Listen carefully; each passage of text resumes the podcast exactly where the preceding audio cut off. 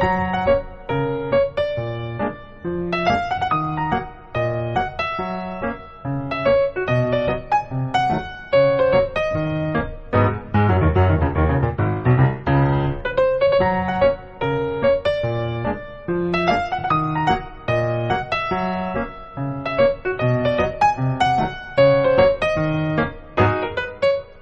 Hola a todos y bienvenidos a Ciudadano Mipel. Antes de nada, queremos agradeceros eh, la confianza que habéis tenido con nosotros y a las cuatro, cerca de 340 personas, mejor dicho, que nos habéis escuchado. Así que, de verdad, eh, es algo excepcional que, que hayáis confiado. Aquí tengo a Miguel. Hola, buenas noches, Miguel. Hola, buenas noches. Hola, jóvenes. Aquí estamos de nuevo. Encantado. Y bueno, eh, vamos a pasar a los entremeses.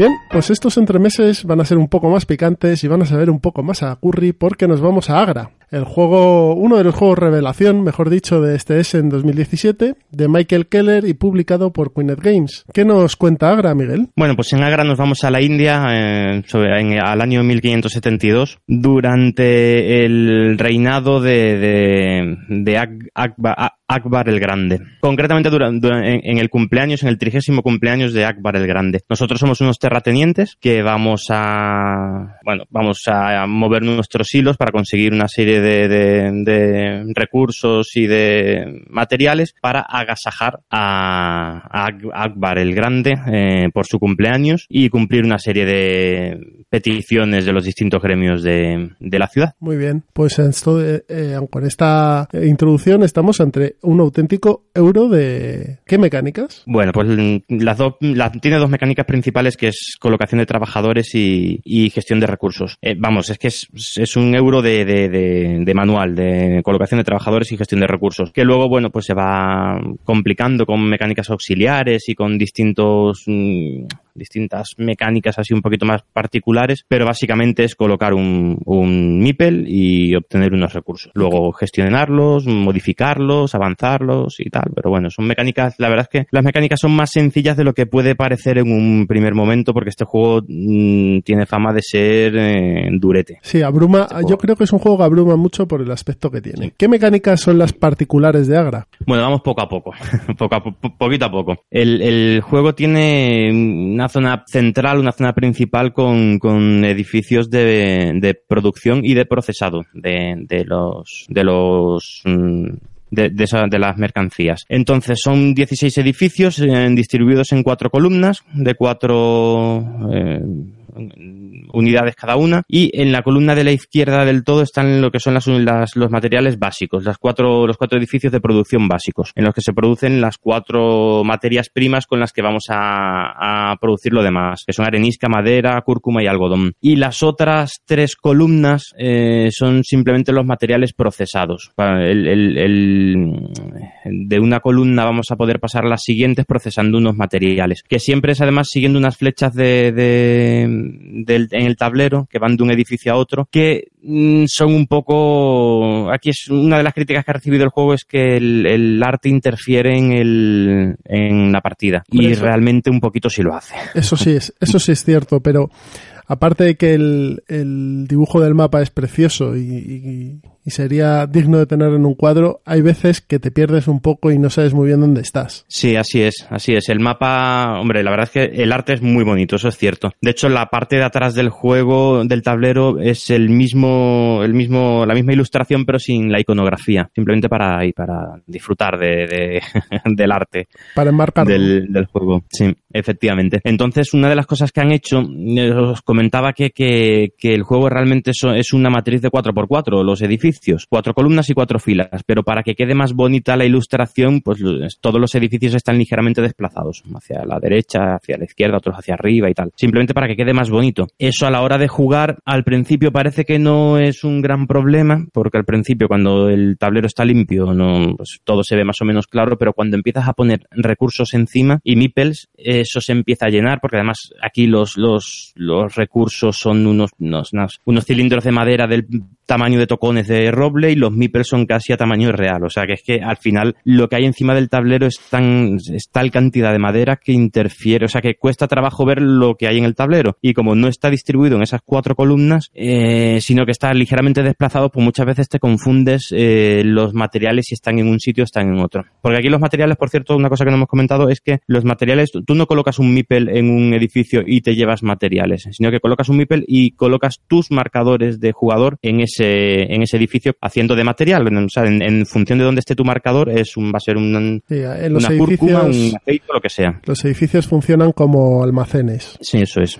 Entonces, pues en ese sentido el juego, el arte sí que puede confundir un poco, sí puede ser un poco confuso. Por lo menos en esa zona central, que es la zona principal de, la zona principal del juego. En el juego, básicamente eso, colocas tus meeples, los edificios de la izquierda producen los materiales básicos, las materias primas básicas. Cada una de esas cuatro materias básicas las la puedes mejorar usando los dos siguientes edificios de su misma fila y los de la tercera fila los puedes pasar a la cuarta fila con también procesando esa mercancía. Entonces ahí se queda uno, los de la segunda fila se quedan, son unos materiales que no puedes procesar a materiales de lujo, pero tienen otras, otras utilidades. En el juego se le dan otras utilidades. Sí, además esos materiales de lujo te permiten hacer acciones extra que no te, que no vienen en, el resto de los materiales. Y que parece que no, pero no, no se tienen muy en cuenta, ¿eh? Así a priori. Sí, sí, cierto, cierto. Efectivamente. el juego tiene unas acciones extras que puedes realizar en cualquier momento durante tu turno y que, bueno, unas son las de los materiales de lujo y que son muy potentes son muy,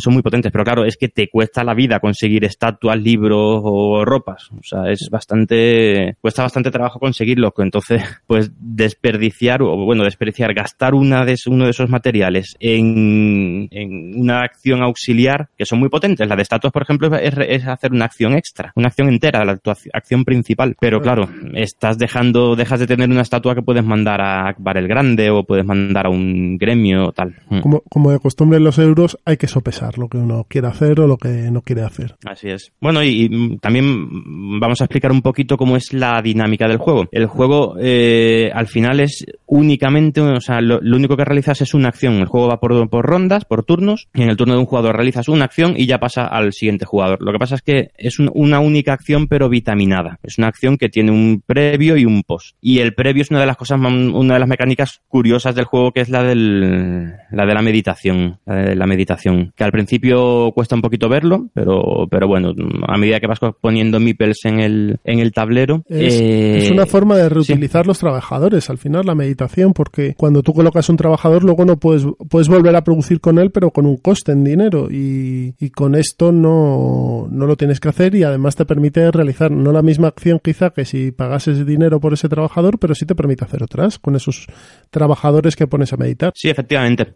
O sea, tú pones un, trabajador y una vez que está puesto en el tablero siempre va a tener una segunda utilidad, ya sea porque lo echan de su ubicación cuando viene un trabajador de otro jugador, que entonces te dan favores, o porque lo tumbas y, medita. Entonces, lo primero que haces en tu turno es tumbar a los trabajadores que quieras, eh, tumbas a los trabajadores y por cada trabajador que tumbas te llevas una serie de puntos de, de meditación. Y con esos puntos de meditación, pues puedes eh, hacer unas, unas acciones mm, auxiliares, unas acciones secundarias menos potentes que tu acción principal, claro, pero que preparan el camino para la acción principal. Como por ejemplo, pues mm, aumentas tu capacidad de producción de arenisca, pues eh, puedes hacer con, con meditando aumentas la capacidad de esta y después en tu acción principal produces arenisca, pues ya tienes ahí un combo. Exacto, son, pues, son eh, acciones que complementan muy bien a las acciones principales. Entonces esa es la, primera mecánica así un poquito diferente, es la de la de la meditación. Y la otra que, que mm, puedes combar y que, y que la verdad es que también está bastante curiosa y muy útil y al principio cuesta bastante ver es la de los favores. Exacto. Los favores, cada vez que hay varias acciones en las que un, un jugador puede recibir favores y los favores al final es como un recurso más. O sea, tú cuando recibes un favor te coges un, un marcador tuyo, te lo pones en la zona de favores y eso es un favor. Eso es que te, te dan tan, te deben un favor y ahí lo tienes, el, el marcador. Yo creo que es un sistema de... favores... Yo, perdona. Yo creo que es un sistema de compensación estupendo para otras acciones acciones. O sea, hay acciones que te limitan o por acción de otro jugador te quitan de una casilla en la que tú estabas o etcétera. Y esta, esta,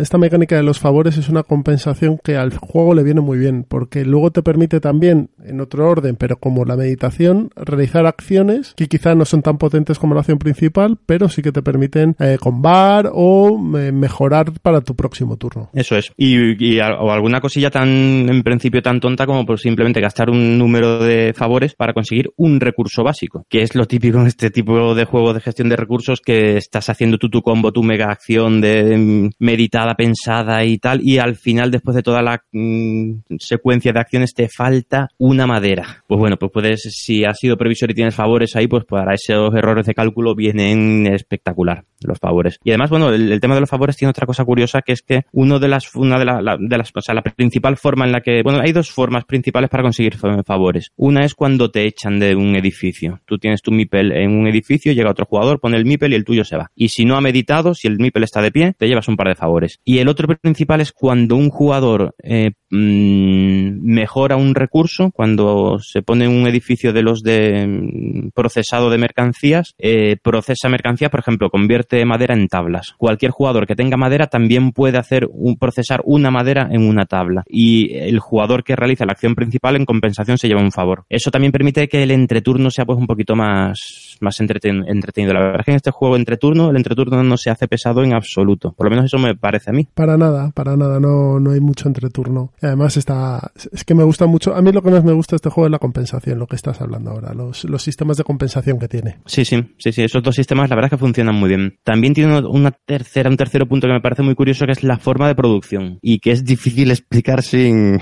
sin tener el tablero delante. La forma de producción de, las, de los materiales básicos es como un cuadrado, cuadrado con creo que cinco espacios en, entre cada esquina y en cada esquina está puesto uno de los recursos básicos y en los lados, en el centro de cada lado del cuadrado, uno de tus granjeros. Entonces, eh, según la distancia que haya, según las casillas libres que haya entre tu granje, entre tus dos granje, entre dos de tus granjeros y una esquina, o sea, entre una esquina y, los dos de los granjeros de sus lados, pues más o menos recursos recibirás. y la verdad es que está curioso porque si, alejas tu granjero de una esquina para conseguir más arenisca, pues conseguirás menos madera, por ejemplo. Es un sistema de, ecualización, es como un sistema de ecualización. O sea, tú si subes mucho los graves, tienes que bajar los agudos, y si subes mucho los agudos, tienes que bajar los graves. O sea, es eh, si mueves a un lado, el otro se te queda corto, y si mueves al otro, el uno se te queda. Es como ha dicho Miguel, es un sistema de, de pesos y balanzas muy equilibrado que tú puedes manejar a tu gusto para aumentar o reducir la producción que tú quieres hacer. Eso es, además es una cosa que varías, puedes variar justo antes de tu, de tu acción principal, porque eso, eso lo puedes modificar con tus, con lo, la, con la meditación, que es lo que haces justo antes de tu acción principal. Entonces, pues mira, pues piensas tu acción principal, voy a producir, ahora voy a producir algodón, pues mm, hago, pongo a meditar a estos dos. Si te han dejado algún mipel para meditar, que no siempre. Que a veces no pasa, ¿no? Y potencias tu acción con esa meditación en, sobre la producción. ¿Y qué opinión te merece? Porque tú le has hecho bastantes más partidas que yo, y a varios números de jugadores diferentes. A mí me parece, yo, a mí me parece un gran juego. A ver, no es el euro de mi vida, pero a mí me parece un juegazo. De este año, de lo mejorcito que he probado. Sí, sí, me parece, me parece muy bueno, muy equilibrado, muy. Yo comprendo que para los que los, los jugones que no le gusten los euros duros, pues se puede hacer un poco pesado, pero pero a mí particularmente a mí es un juego que, que, me ha gustado bastante. Yo jugué una partida contigo, con David, con Cartesius de, de Bis Lúdica y con Raúl, ahí en Reino del Norte, y la verdad es que me pareció un euro precioso. Sobre todo precioso porque es muy bonito de ver. Es duro, yo jugué prácticamente toda la partida de pie porque no lo veía bien, entonces tenía, tenía que estar de pie, pero me parece que te ofrece tal variedad de acciones y sobre todo te mete en el cuerpo esa sensación de que vas falto de recursos y de, y de acciones desde el minuto número uno, que yo es lo que busco en un euro al final, o sea, la capacidad de poder sobreponerte a esa, a esa contrariedad inicial y, poder, eh, bueno, intentar hacer algo y, pues, si no ganar, pero por lo menos eh, mantener un, digno segundo o tercer puesto.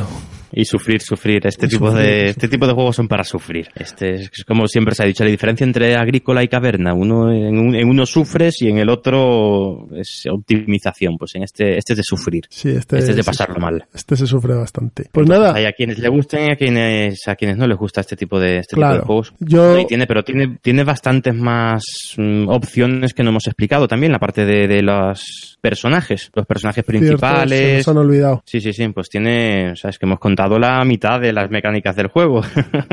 Dale a los Tiene- personajes. Sí, sí, sí, sí.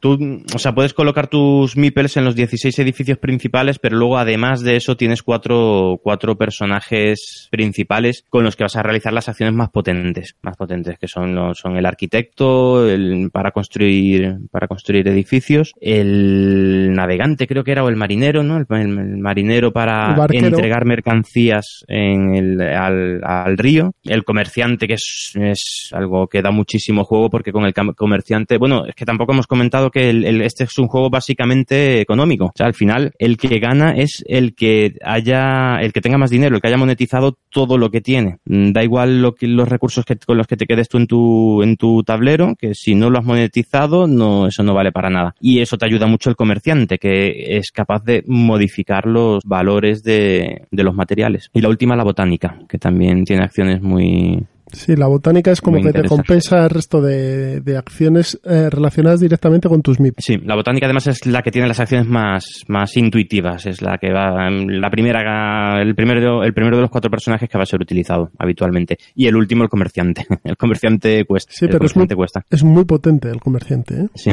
sí, sí, sí. Es que al final el juego en lo que consiste es en, es en tener una serie de, de materiales, los básicos, los elaborados y los de lujo, y con esos materiales hacer a, Akbar, que es el, una, de las, una de las acciones principales es entregar eh, materiales a Akbar, a los gremios de los que tampoco hemos hablado, o a los personajes del río, que te van a ir pidiendo una serie de materiales. Y esos personajes pues se les van entregando esos materiales y por una mecánica de mayorías, quien tenga más, eh, más materiales ent- entregados a ese personaje, pues se lleva, se lleva ese personaje con la habilidad especial que tiene ese personaje, que eso es algo también muy interesante, que es cuando consigues llevarte un personaje te llevas una habilidad que, vaya, que su- suelen ser, suelen ser, suelen ser potentes. Normalmente lo que hacen es potenciar alguna acción del tablero. Eh, te dan, bueno, te potencian una acción y además te dan un- una especie de regalo, un- una acción inmediata y luego una- un Sí. beneficio. O sea, te Sí, dan sí, dos cosas, vamos. Entonces, al final, el juego consiste en conseguir mercancías, procesarlas y venderlas. Venderlas las puedes vender a los gremios, a, lo, a Akbar o a los personajes que están a lo largo del río. Muy bien. Y ya con esto hemos dado las pinceladas así más grandes acerca de Agra. Así es, en mi opinión, un euro, mm, un, un muy buen euro. Un Aquí- euro, la verdad es que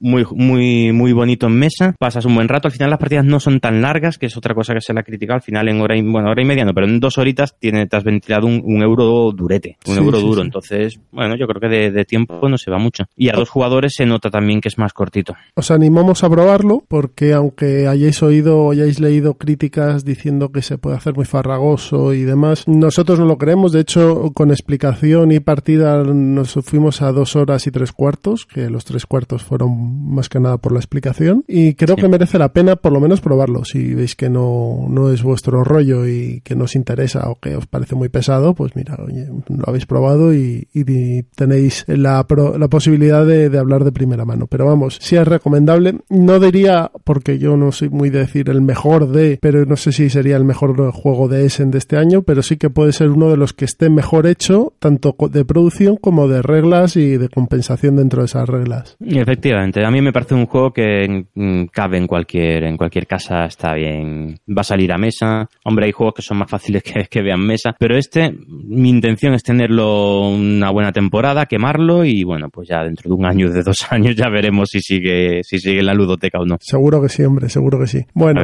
pues eh, este ha sido nuestros entremeses y ahora vamos a pasar directamente a la charleta.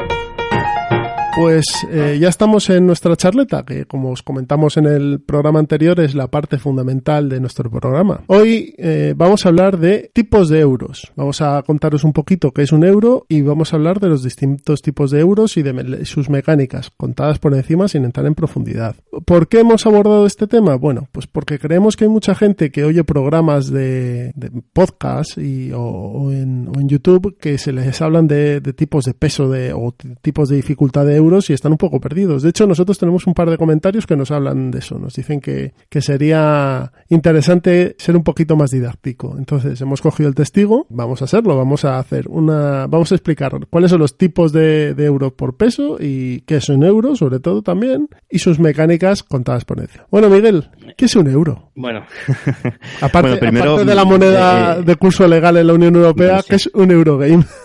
Ciertamente. Antes de, meternos en lo que es un euro, comentar sobre lo que acabas de decir, que es que realmente, si te paras a pensarlo, eh, la afición está creciendo de forma auténticamente exponencial. Que eso quiere decir que la mitad del... Hombre, no, sé exactamente cuánto será. Como he escuchado por ahí, el 78% de las estadísticas que escuchas tú en tu vida son falsas. Pues esta más o menos será igual, pero puede, que puede ser que la mitad de los jugones actuales lleven jugando eh, eh, seis meses, un año o poco más, porque está creciendo de forma brutal de forma brutal. Entonces, eh, creo que hay, no sé si hay una necesidad de aprender eh, lo que es este mundillo de forma más básica de lo que creo que se comunica en, por otros medios. Entonces, pues estaría bien eso, empezar, empezar a hacer tabla rasa y empezar de cero y empezar a explicar cositas sencilletas. Exacto. vamos, a daros la lección, como quien dice. Bueno, bueno, somos nosotros para dar lecciones, pero bueno, vamos a explicar lo que, las cosas que nos gustan. Si es que al final estamos hablando de lo que nos gusta. que... Exacto, exacto. Pues nada, ¿qué es un Eurogame? Bueno, Eurogame juegos mm, de mesa de alemanes también, ¿no? Se les llamaba antes, por lo menos yo cuando, cuando empecé en la afición siempre se hablaba de juegos alemanes. Son juegos que básicamente eliminan los tres grandes problemas que tenían los juegos cuando nosotros éramos, éramos pequeños, los juegos de nuestra infancia, los juegos americanos básicamente, vaya, que eran juegos que se hacían, se podían hacerse eternos, duraban horas y horas, yo no sé quién en el mundo alguna vez habrá terminado una partida de Monopoly, pero yo nunca jamás termine una. Son juegos que eliminan a jugadores, con lo cual en una reunión de jugadores pues puede ser bastante problemático. Bueno, son unos juegos que tienen una serie de cosas que dificultan el disfrutar de, de la partida y que al final a muchos nos terminó echando de en su momento esos defectos que tienen esos juegos. Entonces estos Eurogames tratan de solventar esos defectos. Y en mi opinión, básicamente son tres características las que deben de tener. Debe tener un buen Eurogame. La primera, que no haya eliminación de jugadores. Esta es esencial. Si tú quedas con tres amigos para echar una tarde de juegos, si a los 20 minutos uno se queda mirando cómo los otros tres juegan durante dos horas, pues apañados estamos. Entonces lo primero que hacen es eh, evitar eh, la eliminación de jugadores. Y cuanto mejor sea un euro, pues además más consigue que esos jugadores estén durante toda la partida no solo no eliminados, sino metidos en la, en la dinámica con opciones de ganar. Exacto. De, de bien puede que vayas mal en, la partida, puede que veas que no la vas a ganar, pero no estás fuera, no estás eliminado, tienes opciones de hacer cosas todavía. Efectivamente, suelen incluir mecanismos para los que, los que están atrasados pues puedan cazar a los que van primeros, o al revés, mecanismos en los que el primero está penalizado pues, de determinadas maneras. Hay muchas formas de, de, hacer eso y la verdad es que lo consiguen muy bien, muy bien. Al final, lo que dura la partida, todos los jugadores están entretenidos y atentos usando la neurona, que es de lo que se trata. Entonces, eso, eso es el, la primera de las características. La segunda, la duración. Tiene que ser una duración contenida y predeterminada. Es decir, si tú vas a jugar una partida a un Kailus, sabes que te va a durar una hora y media, por ejemplo. O a, dos jugadores, pues tanto. y, la partida te va a durar eso. O sea, si en, si en la caja, bueno, más que en la caja me fiaría más de, de las estadísticas de la BGG porque, bueno, a veces los editores tienen su, Lo de la caja a veces está hecho un poco con el dedo al aire. Sí, sí, sí. Pero bueno, en la BGG suele venir la duración y es que los euros normalmente duran aproximadamente lo que dices, sí, sí. Eso, eso suele... Entonces, si tienes una hora, pues juegas a este juego. Si tienes tres horas... Lo de la duración suele ser producto de, por, de que los euros normalmente funcionan a turnos cerrados. hay muchos de ellos que son 5 turnos, 8 turnos, 10 turnos. Entonces, sabes que vas a tardar X tiempo en, solventar esos turnos. Otros no, pero muchos de ellos sí. Mm. Igual que en lo del tema de la eliminación de trabajadores, pues para conseguir esa duración, pues hay muchas mecánicas, hay muchas, muchos métodos para, para que las partidas sean siempre más o menos con la misma, la misma duración. Una de ellos es, pues, eso, pues, el, el, limitar el número de turnos. Hay juegos que en, tú gestionas, por ejemplo, en unos dados, tiras que en cada turno haces dos acciones nada más, por ejemplo, una, una por cada dado y dura seis turnos. Pues tú vas a gestionar 12 tiradas de dados y ya está, y ya eso es lo que gestionas tú durante, durante tu partida. Entonces eso hace que siempre sea, la duración sea muy similar. Y ahora que hablas de dados, hay que hablar del azar en estos juegos también. Efectivamente, esa es la tercera, la tercera característica que es, bueno, quizá un poquito más discutido que esto sea, que los Eurogames sean así, pero bueno, básicamente es limitar el azar, limitar o contener el azar, o sea, mm, hacer que el azar no sea lo principal de la experiencia de juego, como pasa en otros, en otros juegos clásicos, que el 90% es azar. En estos el, eh, hay extremos en los que el azar es básicamente cero, como puede ser en el ajedrez, en el que no no hay azar, pues hay muchos Eurogames en los que no hay, no hay azar. El azar, hombre, si consideras la respuesta de tu adversario como suerte o mala suerte, pues bueno, pues puedes considerar que es azar. Pero básicamente todo depende de tus decisiones. Hombre, no es azaroso que tu, tu, rival te quite la loseta donde tú ibas a poner a tu Mipel. Eso es. Claro, sí. Pero hay gente que sí lo considera. ¿eh? Ay, qué mala suerte, me has quitado justo la cebada. Vaya por Dios. Bueno, vale, se puede, llamar, se puede llamar así, pero no es azaroso. No es, esto no es el Eldritch Horror que, que tienes que sacar un éxito, tiras seis dados y te salen todos unos. Y dices, pues la hemos liado. Eso sí que es azar puro y duro. Porque en cuanto la decisión que tú vayas a tomar esté basada en una tirada de dados o en sacar una carta, ahí hay un factor de azar. Pero que yo te ponga la loseta o tú me la pongas el mipel en donde yo lo quería poner, pues no es, no es azar. Yo creo que los euros no, tienen nada azar. Tienen interacción que te puede molestar en, la consecución de tus acciones, pero no hay un peso del azar. se, procura eliminar el azar o limitarlo. Hay algunos que sí tienen, sí tienen azar. El Stone Age, por ejemplo, pues tiene azar, tiene muchas tiradas de dados, pero bueno, precisamente limita el azar haciendo que sean muchas tiradas de dados, no una tirada de dado, como puede ser en un wargame, que un ataque te depende de muchas veces de una única tirada. En el Stone Age, como ejemplo de euro así muy sencillito, si tiras, si, si tiras 10 dados, pues al final la estadística hace que, bueno, que más o menos limitas ese azar, mucho menos azar tirar 10 dados que tirar uno. Está pues claro. Bueno, pero, pero hay, hay juegos en los que sí hay algo de azar. En el banquete de Odin también hay un par de dados que tirar, en, hay juegos que son de gestión de dados en sí, pero bueno, eso, eso ahí sí limita el azar de, otras, de otras maneras. Pues estas serían las tres características principales que, nosotros vemos que, tiene, que debe tener un euro, que no hay eliminación de jugadores, que tiene una duración contenida y que el azar está bastante aislado o hay algunos que no tienen azar. Pero eh, si os estáis introduciendo en este mundillo y a mí me ha pasado, empezaréis a oír colocación de trabajadores, eh, colocación de losetas, gestión de recursos, gestión de dados, draft, subastas. Entonces, ahora os vamos a comentar brevemente qué son estas mecánicas que están incluidas en estos Eurogames, muy por encima para que, bueno, tengáis una noción de ellas y sabéis, sepáis de, de, qué se está hablando y, y, no estéis perdidos. Así que, nada, ahora Miguel nos cuenta ¿Qué es, qué, es, qué es colocación de trabajadores? Que suena fatal, además. sí, sí. bueno, todos conocemos muchos trabajadores que están, que están colocados, efectivamente. Pero no, no va por ahí el tema. Oye, por cierto, siempre me dejas a mí el marrón de explicar, de explicar claro, lo hago Yo, ¿eh? Lo hago yo, lo hago yo. Es que tú tienes una voz mucho más angelical que la mía. Uy, qué no, pero yo sin problema. Venga, voy a explicar yo el primero, que es la, el más clásico, de la mecánica más clásica de los Eurogames, que es la colocación de trabajadores. Tú tienes un MIPEL, que por cierto, que también nos lo han comentado en, en, los comentarios del, del, podcast, que digamos que es, que es eso, que usamos muchos términos que no se no entienden y uno de los, de los que decían era Mipel. Por eso decía que es que en esta ficción está creciendo tanto que, que, que hay que explicarlo todo más mm, detenidamente.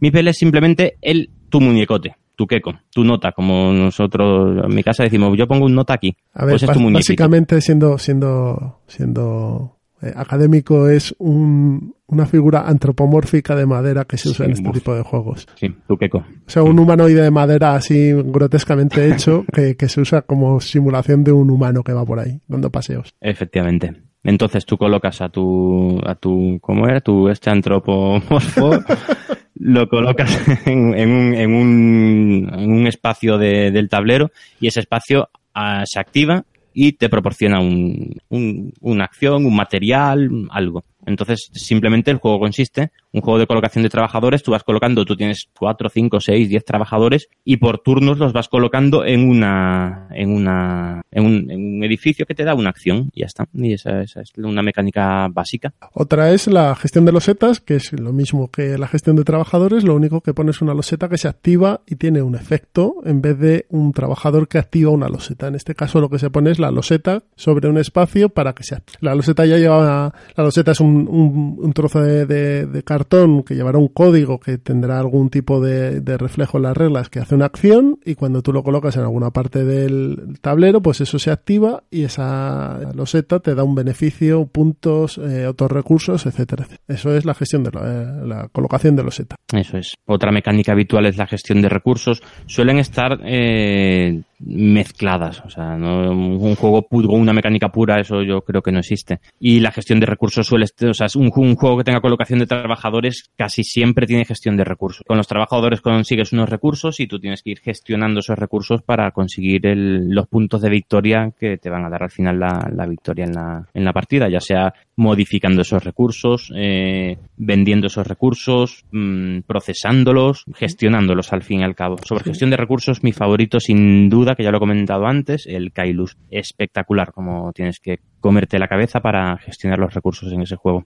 Otra mecánica que hay es gestión de dados. En estos euros normalmente lo que se tira es un grupo de dados, una baza de dados de seis caras, eh, que es lo habitual, y esos dados te permiten realizar acciones. Sustituirían tanto a la loseta o al MIPEL y lo que hacen es que tú vas colocando esos dados en función del valor que tengan en diferentes acciones y esas acciones te dan normalmente un recurso o, una manera de generar recursos que te, bueno, pues te vas acumulando y puedes luego utilizar para hacer otras acciones. Tanto la colocación de trabajadores de los dos losetas y la gestión de dados lo que hacen es activar algo que te da un recurso. Son, son disparadores para, para realizar otro tipo de acciones. En este caso, el más así que se me viene a la mente más famoso de gestión de dados es Marco Polo. Sí, sí, sí, posiblemente Marco Polo. Eh, y a mí también se me viene a la cabeza el, Troy, el Troyes. Y el Troyes, juegazo. exacto. Los dos son juntos, son dos juegazos. Y lo que haces es efectivamente gestionar dados. Ahora tenemos el deck building. El deck building. Bueno, este, este dicen este... que es una de las últimas mecánicas realmente sí, novedosas pero... que han surgido, ¿no? Que, y que ya tiene sus, sus añitos. Y que además es una mecánica que se usa en euros, pero que hay juegos que son únicamente deck building. Sí, sí, efectivamente. Este sí que sí que hay juegos que son solo con esa mecánica. Sí, como el, el, el Dominion. Realms, se me ocurre ahora. Bueno, el Dominion, claro. Sí, sí, aquí lo, en lo que se basa en, es en tener un, un, mazo de cartas que puedes ir ciclando, puedes ir, o sea, tienes un mazo limitado, empiezas con un mazo con unas cartas muy minuto, normalitas, muy un, básicas, un minuto, las Miguel. cartas básicas. Un minuto, Miguel. Y un minuto, un minuto. Ciclando es que vas, el mazo se va eh, usando y descartando y volviendo a coger, descartando, volviendo a coger, usando, descartando y volviendo sí. a ciclar. Haces un ciclo. Eso es ciclar, porque lo vais a oír mucho. Entonces, eso es lo que significa ciclo. Vas eh, reponiendo tu mazo, eh, no lo dejas descartado y no lo vuelves y no vuelves a usar las cartas, sino que las vuelves a usar y las vuelves a meter en una especie de cadena de producción. Ya está. Efectivamente, eso es, eso es.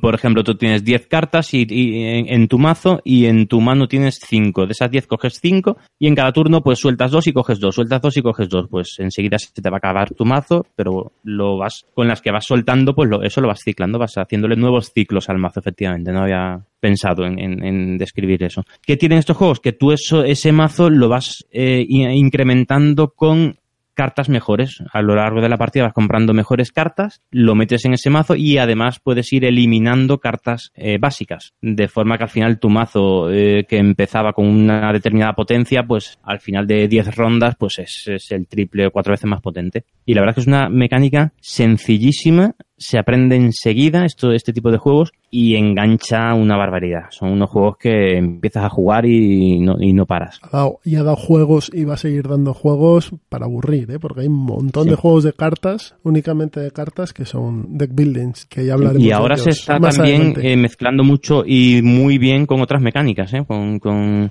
El Great Western Trail tiene una parte de, deck building, pero también es colocación de trabajadores y gestión de recursos y tal. Mira, pero tiene su deck building y funciona muy bien. Y el Tyrants, of the Under Dark, Dark también tiene deck building, pero mezclado con, con, con mayorías. Con mayorías, efectivamente. Pues otra mecánica que hay es las subastas. Y bueno, esta tiene poca complejidad. Simplemente eh, ofrecer recursos o dinero si el juego representa dinero por obtener eh, pues un territorio un recurso. Al final se hace una ronda normalmente entre los jugadores y el que más dinero ofrezca pues se queda con ese recurso y luego ya lo podrá colocar. Por ejemplo, un, ejemplo muy claro de, de, esta mecánica aplicada a un Eurogame es el Goa. El Goa tiene un tablero central y se hacen unas subastas y tú coges los recursos y esos recursos luego tú lo vas usando en tu, en tu tablero como, bueno, pues como disparadores para que, para poder em, construir cosas. Entonces, el principal motor de ese juego es la subasta que se hace. Otro que se me ocurre eh, de subastas eh, y también mezclado con otras mecánicas de forma espectacular es el Keyflower. En el Keyflower tú subastas, o sea, tú pujas por un, por una loseta. Lo que pasa es que pujas con meeples, no con dinero, pero, pero bueno, es una subasta al fin, al fin y al cabo. Y funciona espectacular. Ese juego funciona muy, muy bien. Sí, yo, yo creo que esos dos juegos además son, están bastante bien hechos y bastante, y llevan bastante bien la mecánica de subastas. tanto uno como el otro en su, luego con sus mecánicas adicionales, pero, pero creo que está muy, muy bien reflejado, muy bien reflejada la mecánica de la, subasta. Mm. Y lo último que nos queda es el draft. Sí, el draft. En el draft, eh, este es un ligeramente más complicado de explicar. En el draft se, se reparte una serie de cartas a cada jugador, eh, mira, su, la, mira la mano que le ha tocado, escoge una y el resto de cartas se la pasa a su jugador de la derecha o de, o de la izquierda, así en, en, círculo. Entonces, de forma, de tal forma que tú tienes que ir escogiendo tus cartas. En cada ronda de esa elección de cartas, de ese draft, tú escoges una carta, el jugador de la izquierda te da las que él ha descartado y de esas que él ha descartado, tú te, te coges con una y sigue rulando ese, esas cartas. De forma que tú tienes que pensar en lo que a ti te viene bien, en esa mano en particular, o quedarte con cartas que sabes que al de la derecha le van a venir de, escándalo. Es una mecánica, la verdad es que es una mecánica eh, bastante, bastante curiosa. No es de mis favoritas, pero aún no siendo de mis favoritas, o sea, hay juegos mm, muy muy buenos como el Seven Wonders que usa esta, mecánica. Y, además se añade a otros o sea es fácil de, añadir como home rule o como mm, reglas eh, más avanzadas a otros juegos como pasa con el Terraforming Mars que puedes hacer primera fase de, elección de cartas la se puede hacer con draft. Mira yo ahora que, me he comprado hace poco el Inis que es un juego de control de áreas y de mayorías el sistema de cartas que tiene se, reparte por draft. Mm. es un draft pequeñito pero se hace se hace ahí al principio de cada ronda. Sí, sí.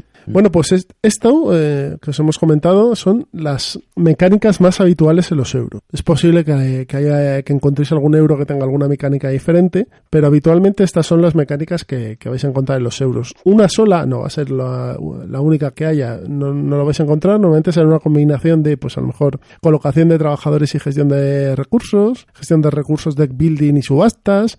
Bueno, ya eso depende del autor, ¿no? Efectivamente, además hay para todos los gustos, hay juegos para mm, todo. Sí, si, si entráis en la página web boardgamegeek.com, que es la base de datos más grande que hay sobre juegos de mesa a nivel mundial, ahí si veis en un juego, seleccionáis un juego cualquiera, por ejemplo, el que, el que ha comentado Miguel, Kailus, eh, y bajáis en la descripción a la derecha normalmente veréis un cuadrito, un pequeño frame, donde veréis eh, las mecánicas y te dirá, pues es colocación de trabajadores, gestión de recursos y gestión de datos. Pues ahí os, os detalla un poquito las, las mecánicas que suelen tener estos juegos juegos. Pero también vais a oír expresiones como esto es un medio duro, esto es un duro de culo duro, esto es un ligero de un tres cuartos de hora. ¿A qué se refieren con eso? Normalmente eso es a la complejidad del juego, ¿vale? Eh, está dividido en tres, lo hemos, nosotros lo hemos dividido en, tres eh, pesos, ¿vale? Porque, bueno, hay gente que luego hace mezclas de medio ligero, medio duro, bueno, Así que para hacerlo más claro, pues, pues lo hemos dividido en tres, ligero, medio y duro. Cuando hablamos de esto nos hablamos eh, nos referimos a la complejidad del juego, que si tiene unas mecánicas más complejas que otras, o si su duración es más larga, que también puede ser un, factor, pero no quiere decir que sea más o menos divertido, eso, eso va aparte. Entonces, bueno, dentro de, los juegos ligeros que, que hemos que hemos visto, pues aquí hemos eh, acordado hablaros de tres, de los cuales yo no juego a ninguno porque soy un desastre, que son Stone Age, eh, The Lord of Waterdeeps, mm, Aventureros al Tren. Tú se has jugado a estos, obviamente. Sí, yo he jugado los tres, sí, sí. Sí, son juegos, efectivamente, son euros ligeritos. Euros ligeritos, simplemente porque la, eh, la toma de decisiones no es, no es complicada. O sea, no tienes una cantidad de opciones bestial y, y cada cada elección es crítica. Al final un euro ligero, eh, tú ahora escoges esto, si hubieras escogido el otro, pues habría sido quizá un poco mejor, un poco peor, pero bueno, pero la, la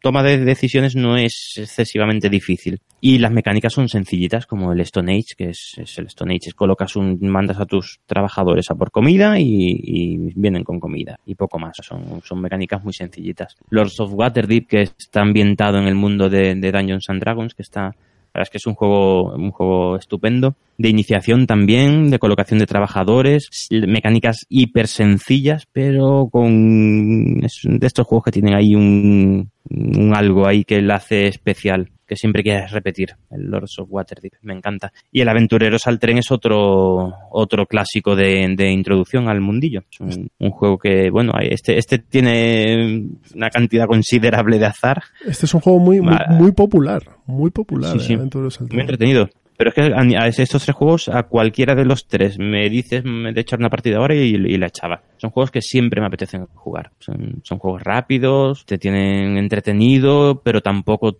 terminas la partida diciendo, Dios mío, mm, voy y me va a dar una embolia. O sea, son juegos que terminas a gusto y, y, pasas un muy buen rato. Y además puedes jugar con cualquier no jugón. Cualquiera de estos tres juegos pues, lo podría jugar con alguien que no, no ha jugado nunca un juego de mesa. Luego, y eso es un punto bueno. Sí, ganó. Además, a mí me parece muy bien todos estos juegos que, le, que, que, hace que enganches a la gente, que, que, vean que hay algo más que el Monopoly o, Así es. o otro tipo de juegos. Luego, dentro de, de pues como os he dicho, de, de, la clasificación que hemos hecho, estarían los euros medios, que son unos euros que tienen pues mecánicas algo más complejas y tomas de decisiones algo más um, agobiantes que los euros ligeros y sin llegar a ser la complejidad que vamos a comentar luego con los euros más duros, ¿no? Dentro de estos euros medios están La Villa, Keyflower, Troyes, Kailus, Marco Polo y aquí en esta lista podréis ver que hay varios de los que hemos hablado que tienen varios tipos de mecánica. Mm, subastas Keyflower, eh, Troyes y Marco Polo gestión de dados, Kailus gestión de recursos, la villa, gestión de recursos y sobre todo gestión de meeples, porque tiene un sistema muy curioso de, de muertes de, de, de, los meeples. Entonces, bueno, estos, estos juegos son, ya no son, yo yo no empezaría a iniciar a alguien con este tipo de juegos, pero sí que es la segunda parte del, del, de la película, como quien dice, ¿no? Eso es, estos son los juegos que todos pedimos una vez que hemos probado los, los primeros. Cuando hemos probado los primeros y decimos, oye, aquí hay, aquí hay todo un mundo ¿eh? de, de, de, de, sensaciones, de juego, de experiencia. Y entonces empezamos a informarnos y estos son los juegos que nos van llegando. Si os fijáis, hemos metido juegos además que, bueno, eh, dentro de medio hay alguno medio ligerito y medio durete. La diferencia entre un Stone Age y un Troyes es es brutal. O sea, es, después de un Stone Age te echas un Troyes y vaya, lo, lo, vas a pasar mal para entender el juego. Troyes quizá está ahí en el límite entre es un medio durete, eh, la villa un medio más ligerito. Ahí, ahí va, que, que, después de Stone Age te puedes jugar una villa y, no creo que te pasese mucho. Mm, sí, sí, sí, cierto. Y son juegos, eh, cada uno te va, va aumentando, o sea, estos aumentan la complejidad de los que explicábamos antes con Stone Age, los Softwater y Aventureros al Tren. Son juegos que ya te exigen estar concentrado en la partida, metido, eh, hacer cálculos mentales y estar con un ojo en el jugador de al lado, con otro en tu secuencia de acciones y ya te van pidiendo, o sea, ya terminas la partida y, y ya echarte dos seguidas de, de un Kailus, uf, pues complicado. Después de un Kailus cae una cerveza. Y un exacto, más. exacto, y unas palomitas. Además, estos sí. juegos est están un poco más pasados de tiempo, es decir, ya no, no estamos hablando de, pues a lo mejor 45 minutos o una hora que pueden durar los otros, sino que nos estamos yendo a una hora y media, hora y tres cuartos, dependiendo de, bueno, del número de jugadores y, y de la experiencia de los jugadores en este este tipo de juegos. Y luego para finalizar tenemos a los euros duros, que son auténticos juegos desarrollados con mala leche, por, por decir algo. Es decir, que son juegos que tienen mecánicas más complejas, que tienen elaboraciones de estas mecánicas que hemos comentado mucho, mucho más detalladas y con muchos más matices, que tienen, por ejemplo, unas explicaciones de reglas o unas reglas en tamaño de volumen de, de libreto grandes, que hay un montón de decisiones que tomar, que tomar una mala decisión te penaliza para a lo mejor uno o dos turnos, dependiendo de lo que hagas. Y nosotros los que hemos, vamos, los que hemos metido en este, en grupito es Agra, por ejemplo, que os hemos hablado antes de él, los juegos de Vital Lacerda, que es un, diseñador portugués, Galleries, Viños, Lisboa, el Kanban, el Agrícola, y hay varios juegos de, de V. Rosenberg también, el Caverna también es del mismo estilo. Estos son juegos, pues eso, que a lo mejor se te van a dos horas, dos horas y media, incluso tres, dependiendo, pues como os he dicho antes, del número de jugadores y, de la experiencia. Sí, y suelen ser mecánicas bastante más complejas. No, no, ya no es la mecánica sencilla de coloco, de, de coloco un MIPEL y me llevo un recurso.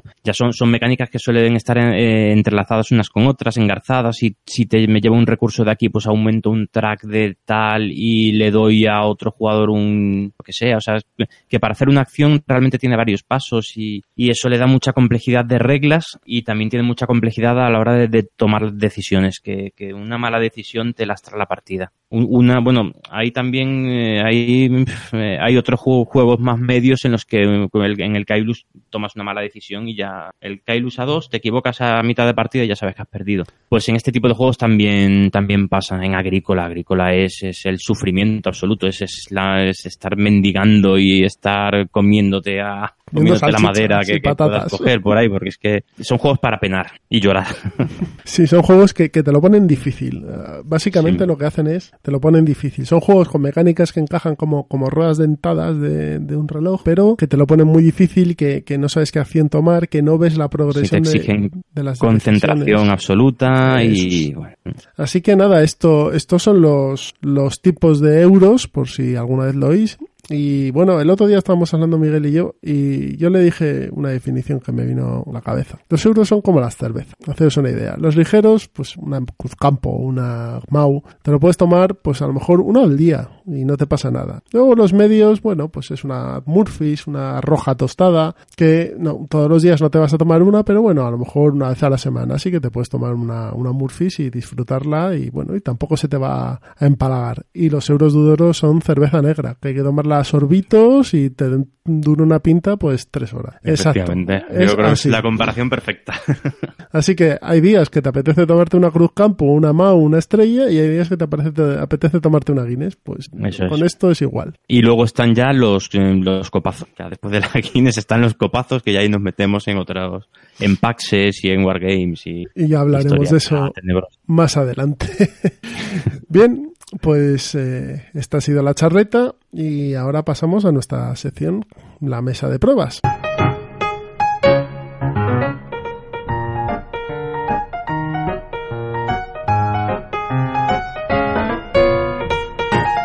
Pues empezamos con nuestra mesa de pruebas y vamos a hablar de lo que hemos estado jugando en estos, en estas últimas semanas. Así que, Miguel, ¿empiezas tú? Bueno, pues estos últimos, estas últimas semanas hemos jugado, bueno, yo he jugado al Agra, que ya hemos hablado bastante, así uh -huh. que pasamos sobre él. He jugado otro, otro de este año que he jugado es el fotosíntesis. Bueno, he jugado dos, dos abstractos que la verdad es que me han gustado mucho los dos, que son el fotosíntesis y el azul. Además, el azul lo jugamos sí. juntos en el Reino sí. del Norte. Sí, sí, hace además hace un par de días, hace muy poquito. Los dos juegos absolutamente recomendables. Fotosíntesis, que tiene, está ahí vestido de un, juego infantil, esconde una profundidad que, que tela, unas decisiones que hay que tomar y una complejidad, pues bastante curiosa. O sea, mucho más de lo que de lo que parece cuando ves el juego y cuando lees las reglas. O sea, tiene cuatro hojas de reglas, cuatro páginas de reglas, pero después cuando te pones a jugar, juegas la primera partida y dices, oye, esto, si hubiera mmm, puesto un árbol aquí y tal, le habría dado sombra al, al, de al lado, a mi contrincante y, bueno, la verdad, muy, muy buenas sensaciones este fotosíntesis. Muy, muy recomendable. ¿Podríamos decir que es un juego elegante? Pues mira, sí. es un juego muy, muy elegante, efectivamente. Lo que tiene que vencer es esa barrera de, de, de, de del arte, del aspecto que tiene que como lo hace infantil, a mí lo que me pasó es que los, lo, lo compré básicamente para mi hija y con ocho años las reglas las entiende perfectamente, pero la, las decisiones que hay que tomar no, no, no, se le hizo, se le hizo mucha bola y no. Entonces, el, el, lo- el público objetivo para el que parece este juego no es el que después realmente va a disfrutar de este juego. Así que ya No sé sabéis, si, es si un- me he explicado. Sí, sí, es un juego que, que visualmente parece un juego infantil, pero luego la toma de decisiones es complicada y no es para niños. Otro que he probado, el Agra, eh, perdón, el azul, que comentaba antes. Otro abstracto y muy, muy, muy, muy bueno. Este, de momento solo he jugado una partida, así que tampoco puedo decir mucho, pero la sensación, es, la sensación ha sido buenísima. Muy, Yo- muy, muy buena. Yo que jugué contigo en la partida me lo comparto 100%. Me sorprendió, eh, pero para bien, porque, bueno, eh, había oído hablar de él, de la temática y demás, y digo, bueno, pues la verdad es que a priori no me atraía mucho, pero, pero fue empezar a jugarlo y, y la toma de decisiones y el montar el mosaico y demás me, me gustó bastante, ¿eh? Y sobre todo me gustó que en 45 minutos te lo habías fundido, nos lo habíamos fundido, ¿eh? Efectivamente, sí, sí. Y con explicación y todo. Bueno, es que la explicación son, son dos minutos. Entonces, otro juego Claro, elegante, sí, sí. ¿eh? otro juego elegante que Mm. tiene un, un tríptico sí. de reglas, pero funciona estupendo. Y luego otros que he probado estos días, el Lorenzo, Lorenzo el Magnífico. Eso lo jugamos juntos, sí. Jugamos juntos, sí, del mismo autor. El... Marco Polo y que el Gran Hotel Austria. Y muy buen juego, un euro medio muy interesante, sí, sí. Sí, me, me gustó, me pareció un buen juego. Sí, además, bueno, yo creo que es un juego que gana con las partidas. Se le pasa lo mismo que a Marco Polo. Sí, pero de, de ese autor mm, creo que sigue siendo el mejor el Marco Polo. Sin duda, el, el mejor es el Marco Polo. Sí, sí, sí. sí. Pero estos son juegos que está- entran dentro de esto, de esta órbita de, de euros medios, pero que están muy bien hechos y que con un pack de reglas bastante sencillas te, te amenizan una tarde bastante bien, ¿eh? Sí, sí, sí, cierto. Y además que se juega en una hora, o sea, que es que... Sí, es una hora, hora y poco. Mm. Otro que he probado hace no demasiado el Time of Crisis, que lo probamos hace, bueno, hace ya Dos semanas. un, un par de semanas. Qué buen juego. muy, muy bueno, me encantó, me encantó, sí, sí. Eh, ambientado en el Imperio Romano y, Y eso que... y eso que lo jugamos. en- Eso es. en- con- al, al principio nos equivocamos con alguna regla, eh, pero muy, muy, muy buenas sensaciones. Y lo jugamos a tres, que no es el, el mejor número para este juego, que lo mejor es cuatro. Es lo típico de que, vamos, ras- que rascas un juego y dices aquí hay algo, aquí hay algo estupendo, Sí, sí, pero sí, sí. no. Tengo que darle otra partida. porque- Deseando repetir. Mm. Efectivamente, eso es. Sí, sí, sí. A mí me pasa lo mismo. Pues mira, yo te voy a decir que jugué el otro día en solitario para probarlo al Peak Oil, el nuevo juego de la gente de Chucho Meitos que me llegó por el Kickstarter. Y es un euro medio que tiene cositas interesantes con un poquito de interacción de cartas y, y de colocación de, de trabajadores. Que bueno yo lo vi vi una demo ahí en AP Juegos y me pareció curioso me metí en la campaña y bueno pues pues la verdad es que no me ha decepcionado. Es un, es un juego que está está bastante bien. El punto malo que los componentes son un poco birria pero bueno lo importante es la- las sensaciones y lo que te diviertes Efectivamente. Al final lo importante es, es- son las mecánicas y las sensaciones de juego, lo bien que te lo pases. Y luego- Hombre, los componentes ayudan también. Sí, sí. Y luego también jugué a Pandemic Iberia con mi, con mi niña de 8 años y bueno, pues como de costumbre nos pusieron las orejas rojas porque ese juego es, es implacable. El, el Otro Pandemic- juego que es para sufrir, sí. Sí, Sí, pero el Iberia es peor porque te mueves más lento y no llegas a los sitios y bueno, bueno, bueno.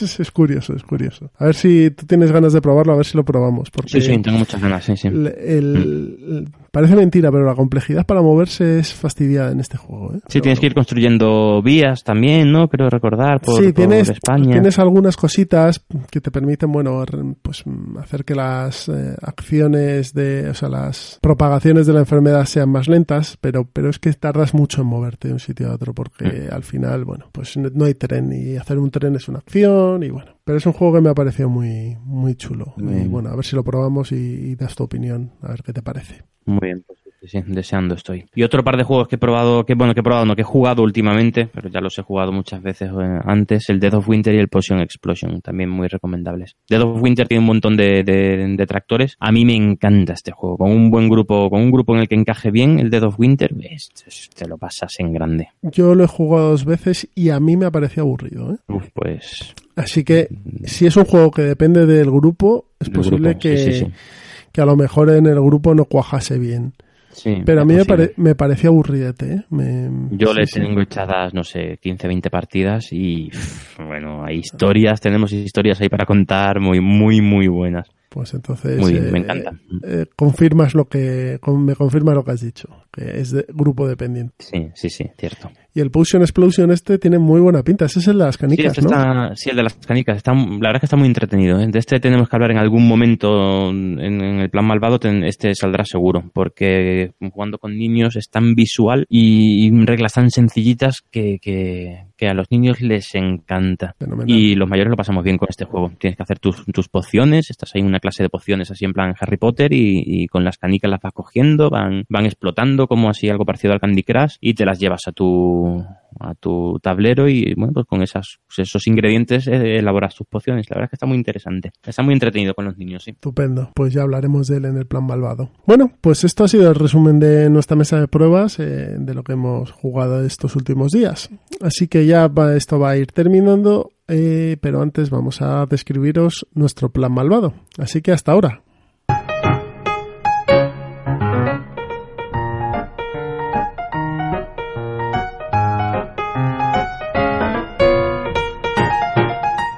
Pues ya hemos empezado eh, la primera la sección que, que en el capítulo anterior no, no pudimos empezar porque simplemente eh, la explicamos, que es el plan malvado. Así que como os dijimos, vamos a hablaros de juegos que jugar con, con vuestros hijos. Nosotros en total sumamos cinco hijos, así que os podemos dar algunas pautas o algunos consejos sobre juegos que jugar con ellos. Así que vamos a empezar con Miguel, que nos va a hablar de Acuity. Efectivamente, hoy empezamos por un juego, un juego muy sencillito. Antes que nada decir que ayer, justo ayer, eh, mi hijo de 11 años me pidió que si podíamos echar una partida al Holland 44, que ahí es nada.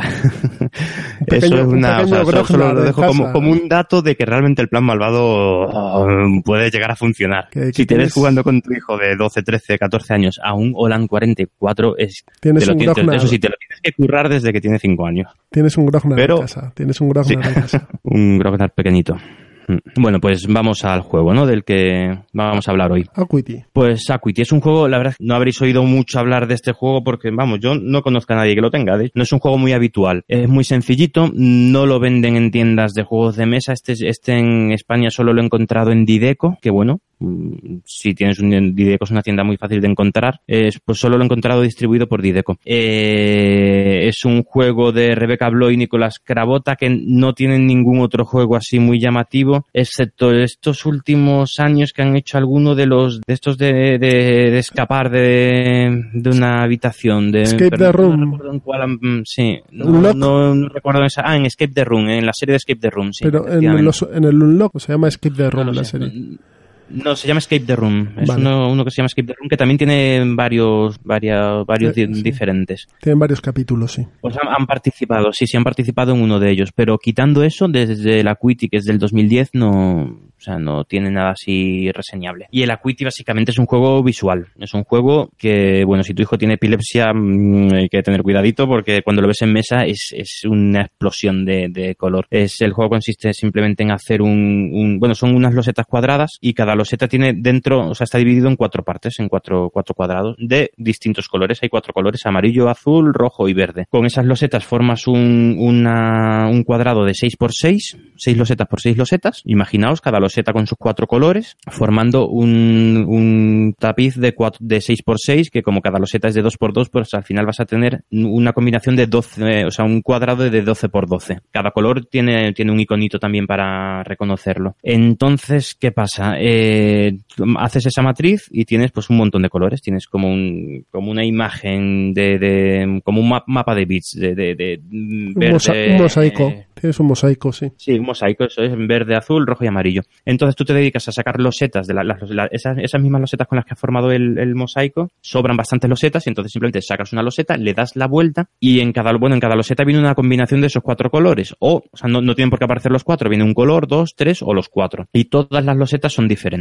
Todas, absolutamente todas. Entonces cuando sacas una, tiene un patrón, tiene una distribución de colores y tienes que encontrar ese mismo patrón en nuestro mosaico. ¿Qué pasa? Que no hay ninguna loseta que sea igual, pero claro, si coges un- una esquina de una loseta, otra esquina de la de arriba, de la de la derecha y de la de abajo, pues te forman pues, infinidad de combinaciones más. O dos, o, o dos cuadraditos de la loseta de abajo y dos de la loseta de arriba. Van formando todas las combinaciones posibles. Entonces simplemente le das la vuelta a la loseta, la pones encima de la mesa y el primero que vea esa combinación en el tablero, se lleva esa loseta. Tiene que decir visto y nada, pone la loseta, la pone donde, donde la ha visto y se la lleva. Esa es la única mecánica, prácticamente la única mecánica del juego. Entonces, claro, bueno, este está encaminado, es que no lo he dicho al principio, encaminado para niños, o sea, para niños pequeñitos de 5 o 6 años. y, pero bueno, yo lo juego con ellos y me lo paso, me lo paso muy bien. Y niños de 8 años y 10 años también lo pasan bien jugando este, jugando este juego. Lo montas en un momento, la partida dura un cuarto de hora, estamos todos súper concentrados, nos reímos porque uno lo ve justo inmediatamente después que el otro y se le adelanta por un, segundo. Y bueno, la verdad es que está súper entretenido. Y con niños de 5 o 6 años, eh, el, el, el, ensayo esto de este de, de, patrones, el ver patrones en un mosaico y tal, vamos, genial. Se les da muy bien además, así que no os desesperéis si, si o sea, en este juego lo más probable es que no tengáis que dejaros ganar. Eh, os pueden dar una buena tunda. Luego hay, hay, una mecánica que sí lo, complica un poquito, que es que puedas, hay, hay algunas veces que sacas una loseta y, y, es que por mucho que miras en el mosaico no está, esa combinación no ha salido. Eso pasa bastantes veces. Entonces lo que puedes hacer, lo que permite el juego es girar una loseta de todo el mosaico, la giras 90 grados y si girando eso, mm, o sea, tienes que buscar una loseta que girándola, girándola consiga esa combinación que tienes tú en la que has cogido. Entonces ahí ya, ya le da una complejidad que, que con 5 o 6 años les cuesta mucho. Eso ya para 8 años quizá. He visto, he visto una foto ahora mientras hablabas en la BGG y es precioso, ¿eh? O sea, los colores. Es bonito. Eh, es bonito, es muy bonito. cuando, cuando colguemos el, el, podcast también lo acompañaremos en, en, el Twitter, pondremos, por lo menos mi intención es poner fotos de, de, los juegos de los que hablemos, ir poniendo fotos para... Sobre todo de los del plan malvado. Sí, efectivamente, para ayudar un poquito. Bueno, pues yo... Os, muy recomendable, sí. Yo os voy a hablar de otro tipo de juego. Es un juego que cuesta 6 euros y es para iniciar a tus hijos en el maravilloso mundo de los mitos de Lovecraft. El juego se llama Chulu Dice el dado Chulu. Y es básicamente un juego de tirada de dados. Es un dado grandote de 12 caras con, diversos iconos, pues mm, el símbolo de Astur, el símbolo arcano, un tentaculito, la cara de Chulu y un ojo de, de Horus. Y lo que haces es tiras los dados para quitar mm, unas fichitas de color verde que se representan como la cordura. Aunque no es un juego infantil, yo lo juego con mis críos porque, porque es muy sencillito. Al final, cada uno tenemos tres fichitas, uno escoge un, a una víctima y tira el dado. Y dependiendo de lo que salga, pues o le quita una ficha o la, o ficha se va al medio y demás. Y luego a la víctima le toca tirar y también bueno, puede, puede, perder la ficha o incluso ganarla si le sale el símbolo arcano, etcétera, etcétera. Es un juego que las partidas duran eso, dos minutos, pero que a los niños les encanta, pero sobre todo porque el azar les, eh, les gusta ver que te quitan, te ponen, te pueden ganar, no te pueden ganar como es muy azaroso, hay veces que tú no ganas nunca y te ganan siempre ellos, con lo cual se, se divierte. Eso es un detalle que para jugar con niños es también importante. Eh, vienen, vienen muy bien juegos que tengan un punto, un punto de azar. Porque si son euros tal cual, al final un niño de 6, 8 años, 10 años o le dejas ganar o difícilmente va a ganar eh, a un jugón de culo duro. Entonces, eh, juegos que meten azar mm, le dan, hacen que los niños ganen más a menudo sin necesidad de dejarte tú. Y además le da el momento de tiradas épicas, que eso con los niños es súper divertido. Claro, eso, esto lo tiene.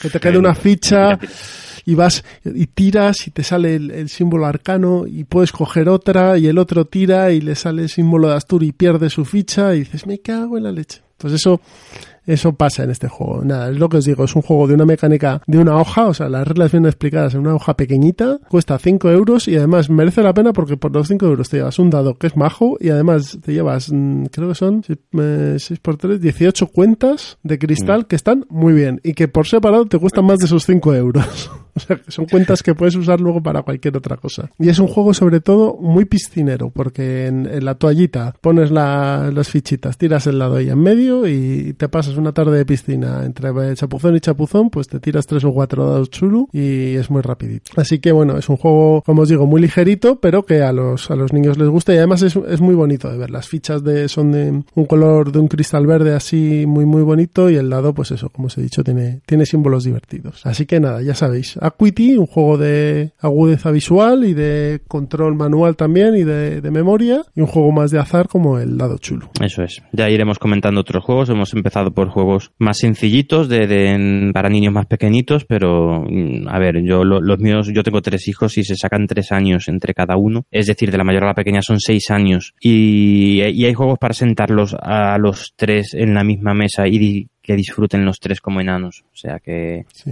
Los iremos contando poco a poco. El Acuity es uno de ellos, es uno que los mayores también se lo pasan bien. A lo mejor la mayor ya, bueno, con este se pone a hacer otras cosas mientras llega el Lords of Waterdeep, por ejemplo. Por ejemplo, que le Pero gusta bueno. más. claro. cuestión de, es cuestión de tiempo. Bueno, pues hasta aquí ha llegado este capítulo número 2 de Ciudadano Mipel. Como siempre, os, os queremos dar los métodos de contacto. Podéis hablar eh, con nosotros a través de los comentarios de iVoox. También podéis mandarnos un correo a ciudadano.mipel.gmail.com o en nuestras cuentas de, de Twitter, nuestra cuenta oficial de Ciudadano Mipel o en la cuenta de Entre Mipels, que es la de Miguel, o Ciudadano Pinzas, que es la mía. Os agradecemos que nos hayáis escuchado y bueno, en breve nos volvemos a escuchar aquí en, en la podcastfera con otro nuevo programa. Hasta luego, Miguel. Hasta luego. Venga, hasta luego a todos.